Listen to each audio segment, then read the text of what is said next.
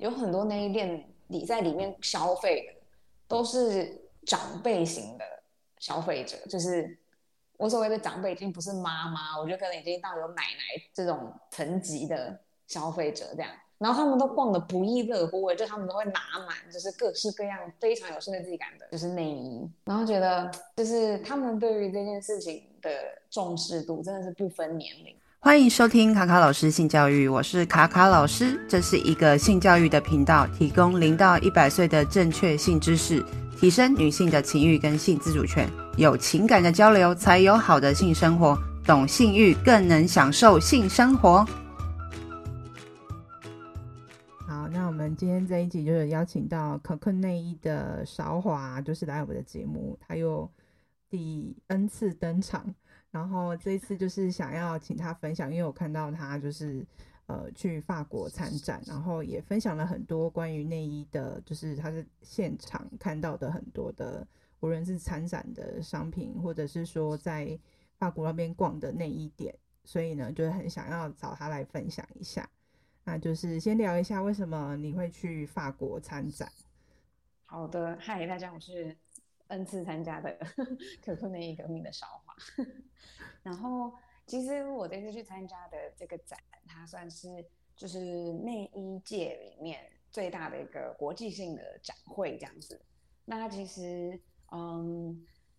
我之前在欧洲读书的时候，也是有透过就是在产业中知道的朋友介绍给我。那他就说，如果说你想要了解更多关于内衣的，不管是从上游到下游，就是从呃供应商一直到品牌端的资讯，其实这个展会是有最多，它就是一次性的，全部都会就是呃有很多的呃品牌方跟供应厂商会来参加。所以是一个很好去接触跟拓展人脉的机会，所以我就默默的一个人跑去了。哇！所以你之前就知道有这个年度的展览，只是说哦，因为你自己创业，想说有这个机会也去跟不同的，就是不同的国家地区他们的，呃，就是有机会可以去认识他们，然后知道一下就是这个产业目前的发展这样子。对，那其实前几年，呃。因为疫情的关系，所以它其实已经停办了将近三年的三次了，这样。嗯，所以就是说，那刚好配合可控现在的进程，就是说我们之前比较着重在于系统的开发，那其实我们也有，呃，那时候就有有嗯、准备了一些，其实是从比较欧系品牌的一些样本，所以其实有来参加过我们的诊所的朋友们，可能有知道说。就是我们会让大家试穿看看。那其实那时候我也想测试的是说，因为可控有一个理念是说让大家有更多的选择。那不仅仅是说尺寸有更多的选择，那我们也希望是说在款式上面，除了我们在台湾可以买到的款式之外，有没有一些其他的，呃，也是适合更多不同身形的宽胸型的人。所以就是，嗯、呃，之后我们也会希望说可以由我们准备一些呃产品。那为了这样子的目的，所以就特别嗯，这次去了法国一趟，这样。嗯，了解。你刚刚有提到说你之前有诊所嘛？因为呃，你有就是邀请大家，如果对于自己的胸型不了解，或者是对自己的内衣有疑问的话，就可以找你见见。那这个部分的话，现在还有吗？如果说就是大家有兴趣的话，有哦。就是虽然呃，我们之前是有比较像是呃工作坊那种感觉的，所以大家可以预约来。那其实我们之后。也正在努力想办法让它变成一个常态性的就是服务。那虽然说现在我们也正在积极的，就是我们的那个系统的测试页面也快要完成了。那这次我也有从法国带了一些样品回来，所以就是说接下来的几个月，我们目前就是要筹，也会筹划一个可能比较大型一点的，让更多人可以来测量。那同时就是说，呃。希望说他这次一次来的时候，可以比过往更有效率，真的是可以更快速的找到适合的尺寸跟嗯适合不同身形的款式这样子。所以就是说之后我们也会再发布消息，就是嗯什么时候会有这个，就是我们的这个一个试穿会这样。嗯，那你刚好提到说你去法国也带了一些新的内衣回来，就是可以作为之后。呃，大家就是如果去见诊的时候可以呃参考的样本或 sample。那你觉得就是你去国外看的内衣跟在台湾看的内衣，就是差别有很多吗？还是你觉得毕竟欧美的女性的身材，还是说审美不一样，所以就是它的款式会不一样？我真的觉得差非常多，就是因为我除了展会之外，其实我有花了将近一周的时间，我都开玩笑说，我几乎快要把整个巴黎从南到北所有的内衣店都快逛过一次了。嗯。就是我去了很多很多的实体店面去看他们的产品，那其实有很多面向是完全不一样的。那第一个就是我觉得像刚刚卡卡老师提到的是说，在审美观、在文化面上面，那因为。我们可能会比较介意说有没有激凸，或者是说我们呃可能一直以来被灌输的一些呃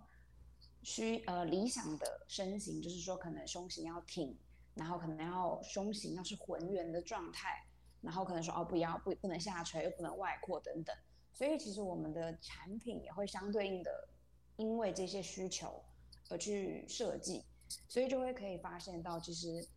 呃，像举例来说的话，就台湾的内衣可能在侧边，它就会加上鱼骨，就是有一条细细的，有点像是一个呃胶片这样子。那它那个的目的的，就是它很明显的会就是挤压你两侧的，就是胸部往中间去集中这样子。那亦或者是说，我们可能在胸垫的部分下围呃下罩杯的地方，它可能就会做有呃一个厚垫，那就希望说哦，可能看起来。就往上撑这样子，但是其实我这一次去法国看到的，呃，我觉得其实欧跟美，我必须要呃，可能要也要分开来说，就是美国跟欧洲，他们对于内衣的需求其实也不同。那我这次看到的比较多是欧系的话，那第一个最明显的差异，当然就是他们不太介意说激凸这件事情，所以他们可能没有他们的内衣很多是完全没有胸垫的。所以就是只有一片或一层或是两层布料这样子，那他们可能在文化面上来说，相信大家可能常常看到或是听闻的，就是说他们更追求自然的身形跟自然的胸型，所以他们的内衣在设计上面就会少掉我刚刚提到的，像是鱼骨啊，或者是胸垫呃后呃水饺垫这样子，或者说中间加高等等的这些呃设计，它就比较着重在于说就是呃。内衣本身的一些呃设计上面，他觉得好看就可以这样。光是这几点，其实就真的差异蛮大的。那你刚好提到，就是说欧系的内衣，有些品牌他们设计的内衣是比较没有鱼骨，就是没有要去衬托胸部往内挤压，或是让它比较挺的那一种。就是我之前也有买过一个类似的，可是我就蛮疑惑的，就是我不太知道说他们的尺寸到底是要怎么挑选。还是说你只要挑你自己觉得穿起来好看的就好了？嗯嗯，因为其实呃，我发现到就是说，后来我跟大家在聊的时候，大家好像对于发式内衣有一个蛮既定的印象，就是大家会好像连接说发式内衣就是有一种是比较像是那种两个小三角，就是两个小手帕那样子的内衣才叫法式内衣。但是其实实际上他们当地。的内衣，他们也有很多是可能有钢圈，或者是说它的呃挤性比较高，或是等等，只是说可能无没有衬垫这样子。所以其实嗯、呃，在选择上面，他们仍然是有嗯、呃、很多的呃不不一样的设计跟款式。如果以欧欧系来说的话，它部分的可能尺码，其实在国际的内衣尺码转换上面，本来就是一个很复杂的事情，就是说。除了各国的尺寸的呃标准不同，甚至到某每每一个国家之内的不同品牌，甚至同一个品牌的不同款式，它可能它的尺寸标示都完全不一样。所以说比较难说哦，一言以蔽之的说，呃，我们出国可能就要怎么找才呃比较合适。可是我觉得，嗯，回到像可可现在在做的这个初衷，其实就是说，我们会更希望大家了解自己的尺寸。就好比说，我们透过了大家自己去测自主的测测量，其实说你可能就可以比较好的掌握到是你的下胸围、上胸围，然后还有透过我们之前的诊所，也有很多人表示是说，哦，他终于了解说他自己实际的胸型其实是怎么样。那这种胸型要穿怎么样款式的内衣可能会更适合他。所以说，如果有了这个呃前提，就是这样子的，对于自己身体的了解，其实我觉得到国外去找的话，你也可以很清楚的跟嗯、呃、他们的销售的服务人员说你的需求，其实他们也会想可以协助你去找到找到正确的尺寸。嗯，了解。所以其实欧系的内衣我们也可以穿，只是说你认不认识自己身体适合的是什么样的内衣，就是你的胸型的样子。所以只要你了解自己的身体的话，你就可以挑选到适合你的这样子，是这样吗？对对，就是当然，我觉得呃，也不是说可能每一款都很适合亚洲人的身形。所以这次去我自己也到店里面去试穿了各式不同款式。所谓不同款式，可能就是有一些是半罩式，有些是全罩式，那有些是有钢圈，有些是无钢圈，等等等这样子。所以就是透过我自己。的身体去尝试看看说，说哦，大概说亚洲人可能比较我们比较扁身的几率比较大，然后我们下胸围比较窄的这个前提下，有哪一些款式更适合我们？所以就是说我这次也去做了这样子的一个田野调查。嗯，了解。所以其实不只是胸型，就是身形也要一并考虑考虑进去，对不对？对对对对，我觉得。确实是有点复杂，所以可能大家才会比较真的比较难去找到适合自己的内衣的的原因吧。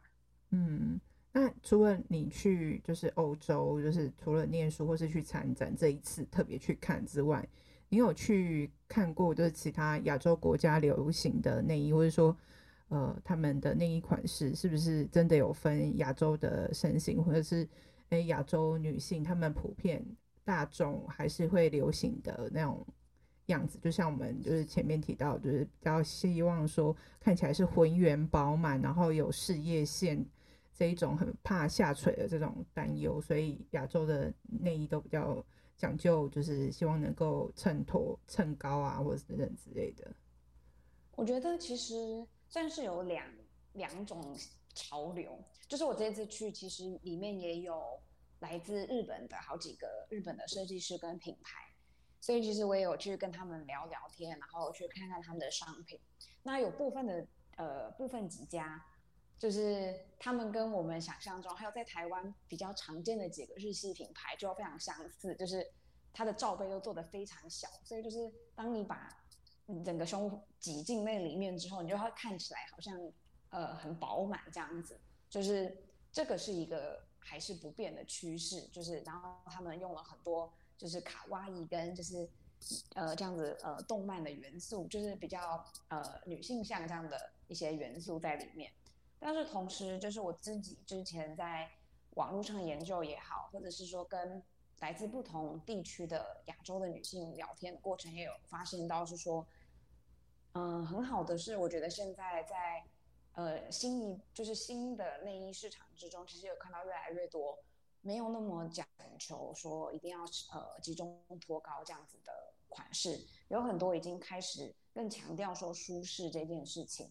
那我觉得这两种就是流呃流行现在算是同时在并进的感觉，但是法我觉得欧系跟我们这次看到的法式的内衣。可能又是在这两者之外，所以就是我觉得这也是很有趣的地方。然后同时我觉得，其实或许大家嗯都可以去尝试看看不一样的就是类型，或许会找到更适合你的。因为其实像我们之前的呃有一些来我们诊所咨询的朋友们，他们是有提到说，虽然说现在无钢圈跟运动内衣可能算是也是一个很主流的。呃，类型，可是其实有一些的胸型，穿穿这样子的款式，其实他并不会觉得真的真的很好穿。像是我自己个人也一直不太找得到很适合的无钢圈胸罩，就是它的那个一般来说它的杯母可能对我来说都不太适合，所以这也是我觉得说，其实与其说我们一定要妥协于哪几款，不如就是我会更希望说市场上有各式各样的选择。那每个人依据自己的选择去挑选，可能会是更好的状态。这样，嗯，了解。反正就是还是要去尝试，然后试穿，然后找到自己适合的，就是内衣。就是一定要试穿这样子。嗯、那你觉得就是这次去逛那个展啊，除了就是你刚好提到你有看其他日系啊，或者是其他欧系，或者是法式内衣，那你觉得在参展过程当中有没有呃在看到其他让你觉得印象深刻的商品？即使呃，即使我们就是谈说什么上中下有不同供应链，有没有什么觉得还蛮有趣，居然在这个展览里面也会出现的东西？我真的真心的觉得每一间的款式都非常有趣，像是永续面来说的话，就是我也有看到好几家是它主主打是用自然的染料，甚至它可能真的就是他们自己去磨什么草啊、叶子啊、花，然后去染他们的内衣，然后它那款可能就是只有少非常少量，因为它可能就是这个元素它用完，它就可能要再去寻找下一个，然后还有一些是。它可以正反两面都可以穿的内衣，就是我觉得这件事情比较有趣，这个蛮有趣的哎。对，应该说他们没有受限于就是胸垫这件事情，所以它反正就是像是把你把五光圈胸罩转过来，或者说有点像小本就是小可爱的那种内衣，就是转过来穿这样。但是它当然还是有设计的，就是很有设计感这样子，所以这也是其中一个我觉得很有趣的。然后。嗯日系品牌，我非我一定要说有一间，就是我一直没有有勇气走进去，但是它就是它就是以好像动漫人物还是什么为一个发想，所以它的每一款都非就是很很有动漫感，然后他甚至还找了 cosplay 的 coser 去穿他们的那个内衣，然后就在 展场走来走去这样子，是算道具服吗？有有有一点那种感觉，就是他可能就是。好比说，他是小护士系列好了，他可能是会有很奇，就是有呃有些角色扮演的东西在里面。对对对，这样的东西这样子。然后我一直觉得想说，我可能这个不是可控的风格，我就没有走进去。但是我每次走走经过，我都觉得他们很有，真的是太酷了。就是我觉得很棒的点，是因为我有碰到很多独立的设计师，就是每个人都做自己，就是自己风格的内衣这样。所以其实。嗯它很不单调那种感觉，就是我自己可能我也不知道是不是带有一点偏见，但是我最近有时候经过，就是可能家里附近吧，或者是说在哪一些商场看到的内衣店，我会觉得少了一点有趣的那个点。可是我觉得在法国看到就真的很多很酷的，然后还有很多是就是卡卡老师可能会有兴趣的，就是他是跟比较就是有性吸引力的那一种情趣内衣嘛。对，我想是，就是他会有很多很多很多条绳子，不知道要去哪里。可是他们会，他们都会做一整套，然后每一件每一件都长得完全不一样，用色也不同，材质也不同。然后我觉得他们真的很认真在做这件事情。嗯，真的哎，光是你这样讲，我就觉得应该非常厉害。嗯，那你这一次就是去逛完展之后啊，就是还有没有什么有趣的事情发生？除了看到。你觉得很多蛮厉害的品牌，或是说都有自己风格啊，自己的就是特色的这些，就是自己的设计师这样子。那有中间有发生什么你觉得难忘的事情吗？啊、有一个是就是我第一次看到了就是内衣的时装秀嘛，就是那个有 model 在走秀这样子，然后就穿着各家的内衣这样。然后觉得这件事情很有趣，就是可能我自己也算是第一次看到时装秀，就是觉得非常的新鲜。然后他们就是他们的内衣展，其实除了内衣之外，就是内睡衣，他们算是同一个呃同一个领域这样，所以它其实也会有一些品牌是他们是展示他们的呃睡衣。那我觉得很棒的点是，就是他们 model 在。的挑选上面真的非常多元，虽然我觉得可惜的点是没有看到亚裔的 model，但是就是他会有，我有看到老奶奶的 model，然后也有就是爆炸头的 model，然后也有完全不同身形的，有很瘦的，但是也有到比较丰腴的，但是我就觉得他们整个氛围都非常棒，然后我觉得哦，原来内衣也可以有，就是你知道，就是也可以做成像时装一样，就是非常的有趣，然后非常的华丽。就我觉得这个算是让我有点蛮惊艳的一个地方。嗯，你说那种内衣的时装秀，都会让我想到就是美国的那个知名品牌 Victoria Secret 那种类似演唱会般的那种走秀，就是大会有很多的羽毛啊，然后就是一些 知名的 model 在那边走路这样子。啊，不过他们的没有那么夸张，没有那么浮夸，就是 没有那么商业，没有变在中间这样子。OK，就是他们就是比较像是我们认知中的，就是好比说像是 Gucci 新一年度的什么的一个秋冬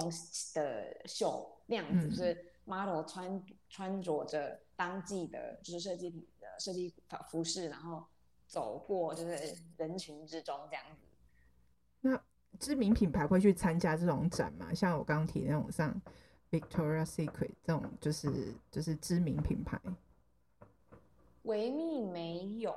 但是如果是以法国大牌来说，像 Chanel 也有去，就是呃，法国有好几个当地大大型品牌都有去，所以美国品牌其实真的相对少。其实美国也有也有几场，就是。内衣展，然后我想，我想可能当然就是美国的一些独立品牌啊，跟大品牌可能就比较会去那一场这样子。那另外想要问说，因为其实好像现在很多呃，无论是服装或是民生用品类的东西，现在都倾向就是在地制造。那其实有一段时间，蛮多地方很多欧欧美的国家，他们只要制造都会。就是 Made in China，那你觉得这次去有感受到，就是他们有想要就是哦原产地就是自己制造，然后不会透过就是比较东南亚的国家或者是中国去生产吗？其实我觉得还是有分两派，然后这件事情我觉得算是整个时装时尚界可能都很类似的状况，就是以大型品牌，像我们刚刚提到沈漂或者甚至我相信。维密，它可能也是，就是大型品牌，因为它有他们范，他们一直以来的这个售价，所以它又必须要大量的生产，所以他们可能，呃，就我这次是有听到一场讲座，也是他，呃选透的一个部门经理也有来分享，就是他有提到说，其实他们现在还是有部分的可能产线甚至原物料，其实是从。就是中国大陆啊，或者是其他的亚洲地区来制作等等，所以我觉得成本考量上面来说，对于他们来说，可能目前还很很难找到完全的替代品。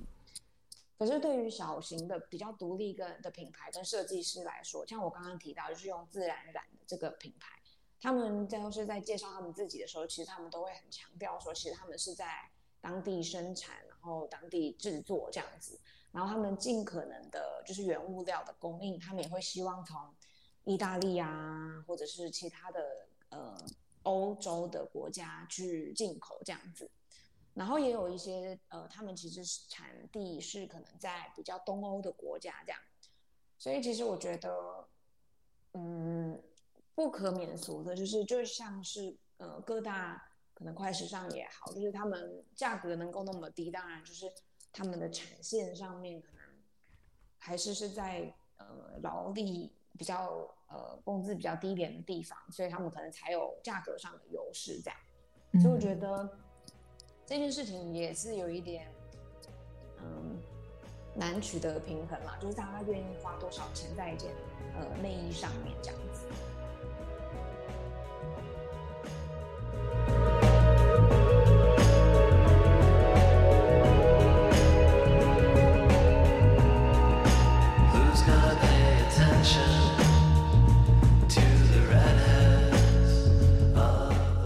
下来也想要问你一个，就是我自己还蛮有兴趣，就是说法国的内衣，因为其实 bra 就是英文的那个胸罩，它这个名词是来自法文的嘛。那它第一件胸罩的原型也是在法国的一间百货公司开始推出的。然后这个发明之后，就是呃，就是法国是一个内衣具有很多历史转折的一个地方。法国大革命的时候也有。有也有一些女性就说，她们不想再穿这种有束缚的衣服，然后开始不穿内衣，然后现在也就是让自己有多元的选择，自己想要穿或不穿都可以，或是呃穿什么样内衣都可以很很美或很时尚。那你觉得就是在法国，就是在一个内衣的原产地，就是你觉得法式内衣有一个有什么样的，就是给你带给你的感受或是魅力是什么？就是不得不说，就是从一个设计的角度或是美学的角度来说，我个人真的觉得法式内衣非常的美丽，而且尤其是其实我个人是呃不喜欢蕾丝款式，就是我一直不管是。整个人的穿搭呀，或者说造型，一直都是走向比较中性的风格。可是，就是法国他们的内衣的，就是精彩程度，都会让我觉得很惊艳。就是有好几个呃比较小的牌子，就我进去逛，我都会觉得，嗯、呃，他们很有自己的风格。好比说，他可能更偏向有一点度假的风格，有一些很有慵懒的呃风格，或是等等的。那其实我觉得，或许，嗯、他们的魅力更在于是说，嗯、这件他们有因为有这么多的选项，所以每一个人个人他可以，呃，去寻找真正可以展现他自己个人风格的的款式，所以我觉得其实这是很棒的事情。所以就是你，我个人就是心得是，就是你逛他们的那一店都真的太有趣了，然后他们的设计，然后。实穿度其实一样是有，但是它又有很棒的啊、不一样的款式，所以我觉得，虽然说大家好像都传闻说其实法国女人不穿内衣，可是我觉得或许他们不是不穿内衣，而是在特定的场合或是他们想要的时候他们可以穿，所以我觉得这个选择可能在这边。像是我之前读过一个女法作者，他写过的一篇是说他的那本书里面就是在写说，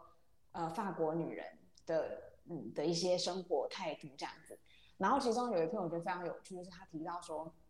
就是他的朋友还是嗯法国的女人，她可能会因为说我今天要去参加一场面试，然后我希望我自己在一个很好的状态，我希望是自己是一个很有自信的状态，所以我就选择一件战袍，然后它这个战袍是一个内衣，是一个全连，就是是一个全套的。非常精致的，可能我花了一笔钱投资的一这一款这一件内这一套内衣，我就穿着，不是为了去给情人或者是去取悦谁而穿，而是就是我为我穿在里面，然后我就觉得自己非常的就是走路都有风这样子，然后觉得自己非常的有自信，自己很有魅力的那种感觉，所以我觉得这个可能是一个非常吸引我的点，就是他是从一个嗯。由自己的角度去出发，去看待自己身体跟嗯自己的美感这件事情，所以我觉得可能法式内衣它虽然有很多人不穿，或者它甚至也不遮点，可是我觉得它更像是一种生活态度嘛，对他们来说。嗯，了解，就是他还要有一些自己的人生哲学在里面。那你刚刚有提到说不同的店有不同的风格，你刚刚说有度假风或慵懒风，可以就是试着用。表达的方式去描述大概那个内衣的那个样子嘛，让大家比较好想象。哦、呃，你是说它长得怎么样？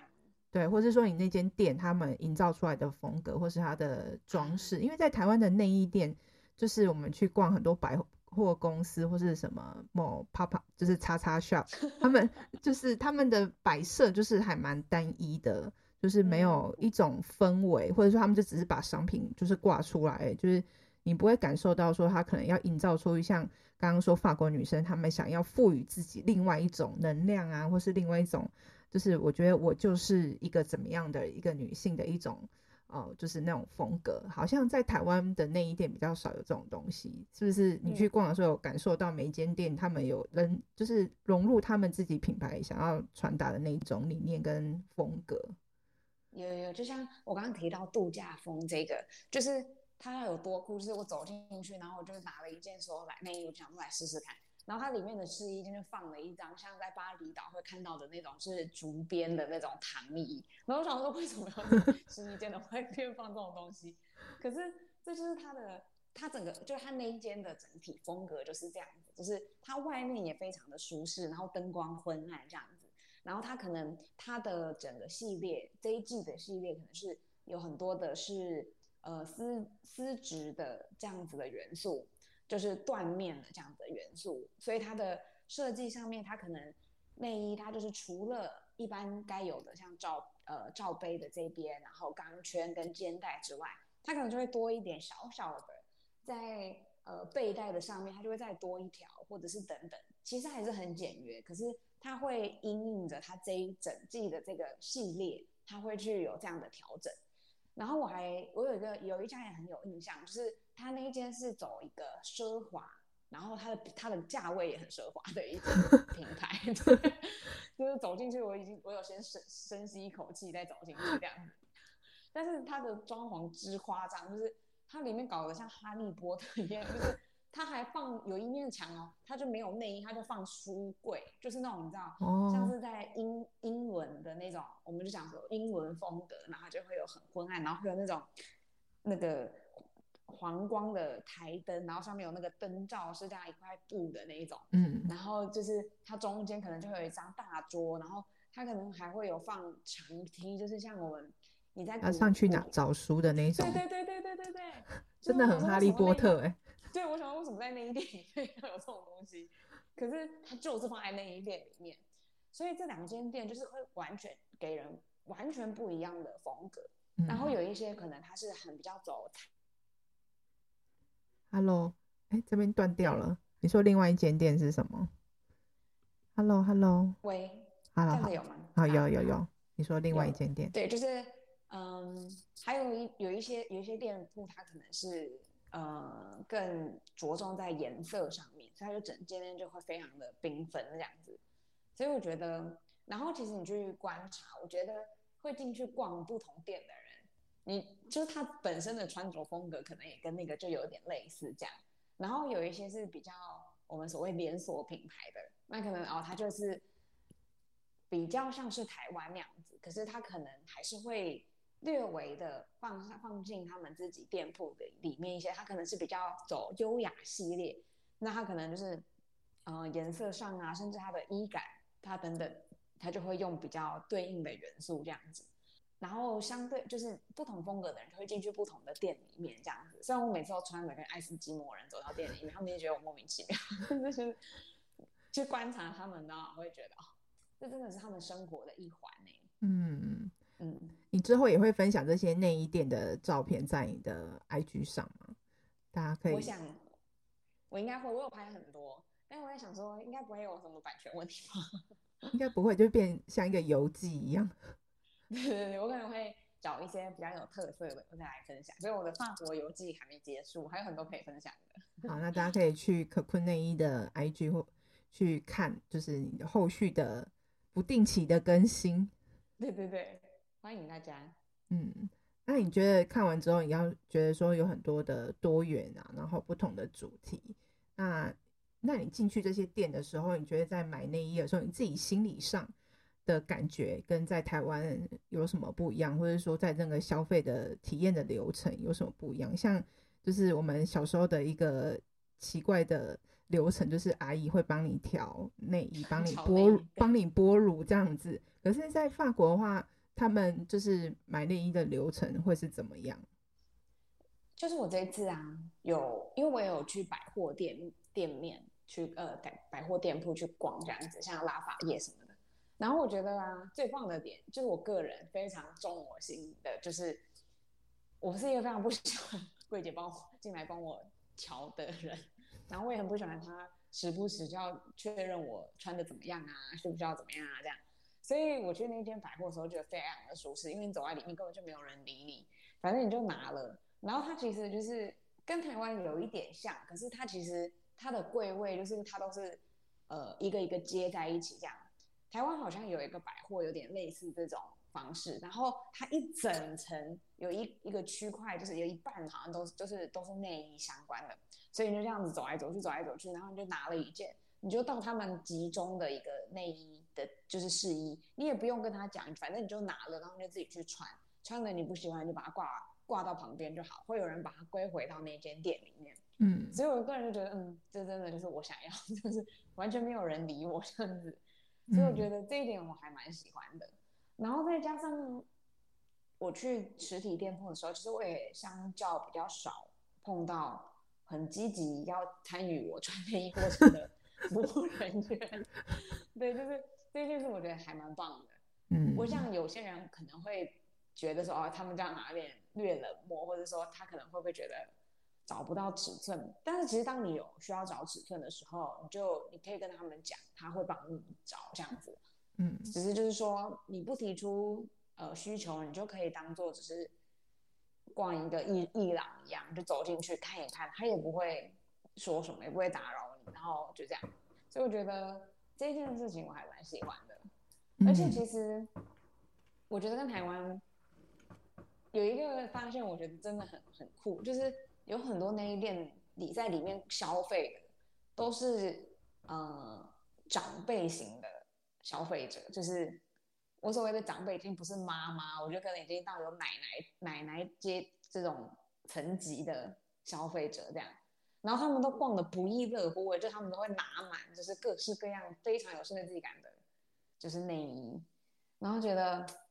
就是他们对于这件事情的重视度真的是不分年龄，就是就即使到了某个岁数之后。他还是想照顾自己的那种感觉嘛，所以你就会觉得你自己在里面逛起来好像没有什么压力，就是没有人会 judge 你是怎么样的一个人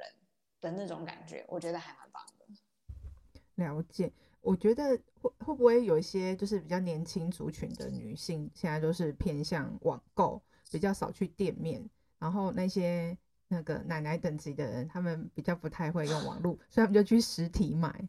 然后女生也，也有可能。对啊，不过不过，因为他们买的款式跟 他们挑进的店铺，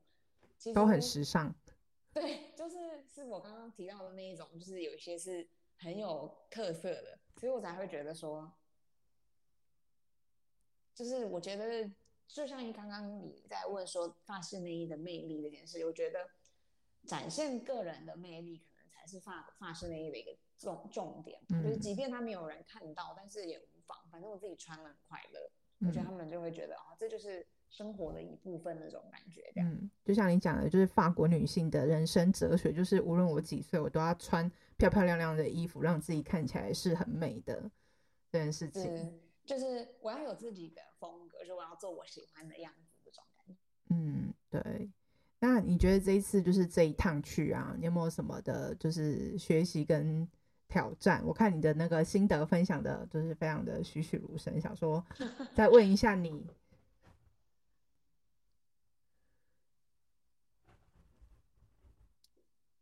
，Hello，哎、欸，有有在讲话吗？Hello，Hello，等一下哦。好，我刚刚只听最后最后听到你说，呃，看看了我的那个分享，然后后面那个的问句还没听完，它就有一点点断线了。好好好，那我再问一次好了，就是说你这一次就是去法国一一趟，就是除了去参展之外，还有逛很多的内衣店考察。你觉得你自己有没有什么学习跟挑战？就是在这个过程当中，呃，想要跟我们分享的？就是其实第一个是因为我这一次是自己一个人，就 扛了两个大大箱子，然后就跑去法国，然后。很感谢是有寄居在朋友的，就是一个空间这样，就是有他的工作室这样。可是就是其他的一切，我真的就是完全都没有试过，就是没有去自己去一个展场去递名片，然后还要强迫，就是叫什么，很像直销他们说的陌生开发嘛，就是你强迫要去跟他们对话这样子。但是，嗯，当然感谢的是，其实。过程比我想象中，就是他们非常的友善，然后很多人都后来我们都聊得很愉快，甚至有几个人还加了私人的 IG，就是哦，变得就是好像哎，就大家对于这件内衣的这件事情的热忱，其实有让我们可以更顺畅的聊天这样子，所以我觉得这也是一件很棒的事情。那当然我去之前，其实我真的就是怕自己看起来很很菜，所以我就做了很多的功课，就是嗯、所有去参展的品牌啊，然后。也去找了一些学长呃学姐们，就是比较有业内经验的，然后也去问他们说，哦，我要怎么去跟他们沟通，怎么样显得比较专业，或者是说，呃，大概要问怎么样的问题，会才可以呃知道我需要的东西等等的这样子。所以其实就是前置的功课真的呃做了很久，所以其实我去的时候也觉得蛮紧张的，就是嗯，因为有点未知，不知道会发生什么事情这样子。然后同时就是我也有设立一些目标，好比说去看哪一些店铺，然后去看哪些店铺之外，还会希望带怎么样的 sample 回来。那同时就是我也需要去了解一下他们的尺寸系统等等啊，这件事情也让我觉得非常困扰，因为法法国的内衣尺寸跟欧洲的内衣尺寸是不一样，他们有他们自己的一套系统。这件事真的让我困困扰不已，就是。一般我们的以公分来说，就是我们会有用七十嘛，就是在台湾比较常用，可能就七十、七十五。那再顶多我们可能就会用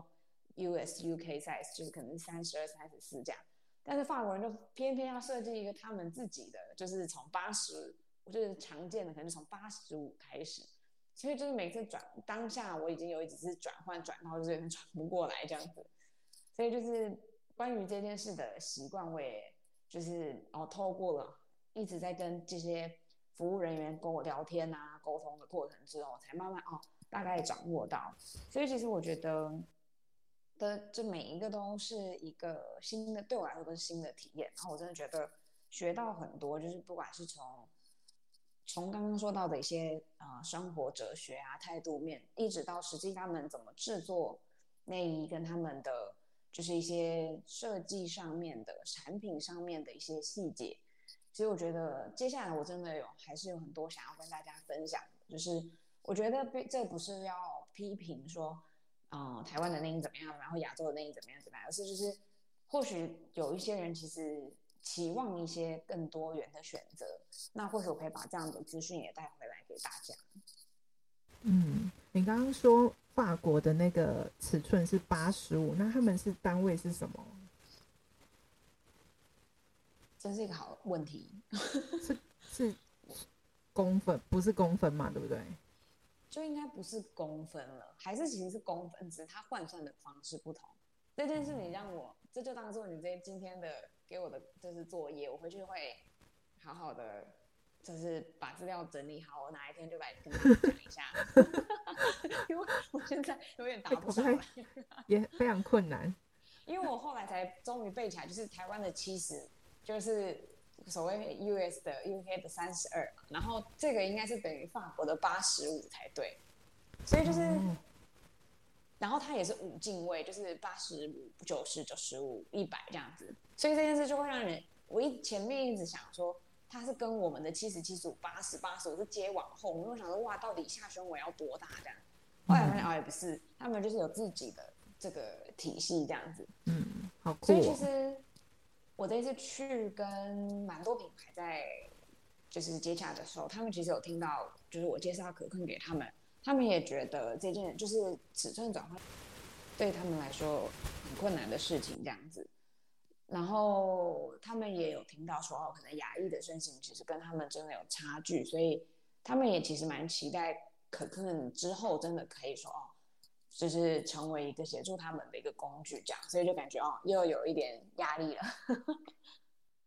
就是所以说，呃，你之后就是可困的那个系统，也可以在不同的国家也可以适用，然后让，比如说明，就是你想要挑内衣的人，可以输入一些调查的资讯，然后后来就可以产出一个就是调查结果，让你知道说，哎，你以后挑选内衣的时候可以找哪一个类型的吗？对，就是。我觉得可可现在的做法上面一个，我自己觉得还算是比较有弹性的，就是说，因为我们比较不看，我们没有去依据就是国际的尺，就是标准的这些尺码表去进行换算，而是我们是以真的实际的产品规格跟身体就是身形的测量来做数据的媒合，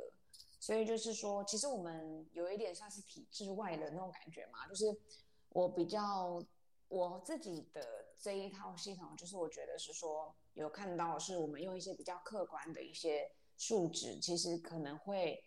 更好的协助大家去找到就是实际的尺寸，因为做尺寸转换这件事情，其实真的有很就是因为有一百家款呃内衣店，可能就有一百种一百零一种的尺尺码，所以其实要转。以转换的方式的话，真的转不完，所以我会觉得可能要回归到，呃，比较是实际身形没合的这件事情，再加上大家真正的，我们也去考量大家实际的需求，就是大家对于松紧的喜好度跟接受度其实也不同，然后我们之前来的也有很多。他可能会更希望就是内衣很有呃包覆感，他会觉得更有安全感。但是有一派的人又会觉得他非常希望内衣就是不在他身上不要有感觉是最好的。所以其实我们就是把很多这种人的因素考虑进去。嗯，所以说这现在我们的还是是以亚裔的身形为主，因为毕竟在呃很多像刚刚提到的骨架上面还是会有差异跟。呃，需求这件事情，就像刚刚提到的，光审美观等等的，其实就会影响到需求面向跟感受上。所以我觉得，可能要先把亚，我们可以先好好的掌握亚裔了之后，或许这个系统是有机会可以再去协助更多不同身形或是呃不同国家的呃的内衣的需求者这样子。嗯，感觉这个市市场可以。很大、就是不同的国家都可以去，就是去推广这样子。对啊，所以希望我们可以发展的出来。可以的。第一套做好。好，希望第一套大概什么时候会出炉？我今天已经在玩我们的工程师协助我帮我们做的的那个版本了。OK。应该大家可能可以期望一下，在三月四月的时候，刚刚最前面提到的那个试传会，应该就会。呃，先至少会先推出，然后下半年之后，我就比较呃开，我们就应该会开始有我这一次去参展碰到要采购的一些品牌的商品，那到时候大家就可以真的实际来跟我们购买这样子。嗯，OK，好的，所以你之后是会跟别的品牌商合作内衣这样子吗？还是自己的、呃，我们就是有点像是，我觉得我们有点像是在那就商品面上有点像选物店这样子。OK，就是我觉得可控的责任也在于说，我不会每一个品牌我就哦无条件的所有款式都进来，因为我知道有些其实并不适合我的 TA，那我还是会做一些筛选，就是说更符合我们大多数人的需求，跟更符合。亚裔从数据上来看，更符合亚裔的，就是呃穿着习惯啊，跟尺寸的一些呃款式进来这样。所以就是说，尺寸上面我们也尽可能，我们现在先会锁定可能是 C 加以上，但是我们会有提供比较小的一些，从比较小到 Plus size 的一些下围的尺寸。所以说，如果说大家你自己你之前在台湾的呃。款式上面都觉得不是很满意的话，可以期待一下今年下半年，或许我们可以帮你 找到一件好穿的内衣。就是你觉得你自己在台湾挑一直挑选不到适合的内衣的人，就是特别适合去找可困内衣来帮你解决这个困困扰这样子。没错没错，可以先来我们跟找我们咨询，然后我们就会用就是非常一就是一对一的方式来先。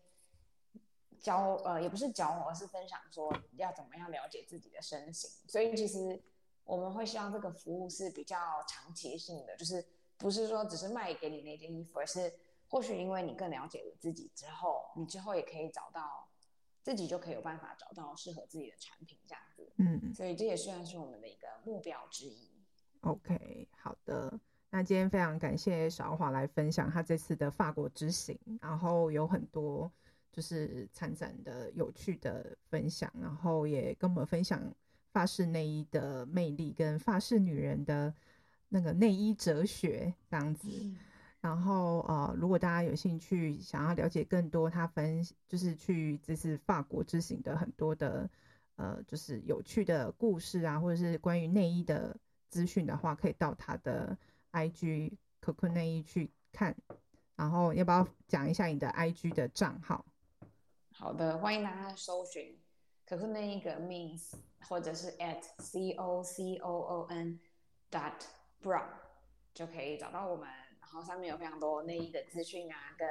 很多我们在创立内衣的新创的一些故事。啊，然后也欢迎大家可以私讯我们，就如果真的有内衣的困扰，其实我们近期越来越常收到，就是有人来问我们要怎么穿内衣，所以如果真的大家就是有这个困扰，也可以留言给我们。好，那今天节目就到这里了，感谢韶华的时间，谢谢康康老师，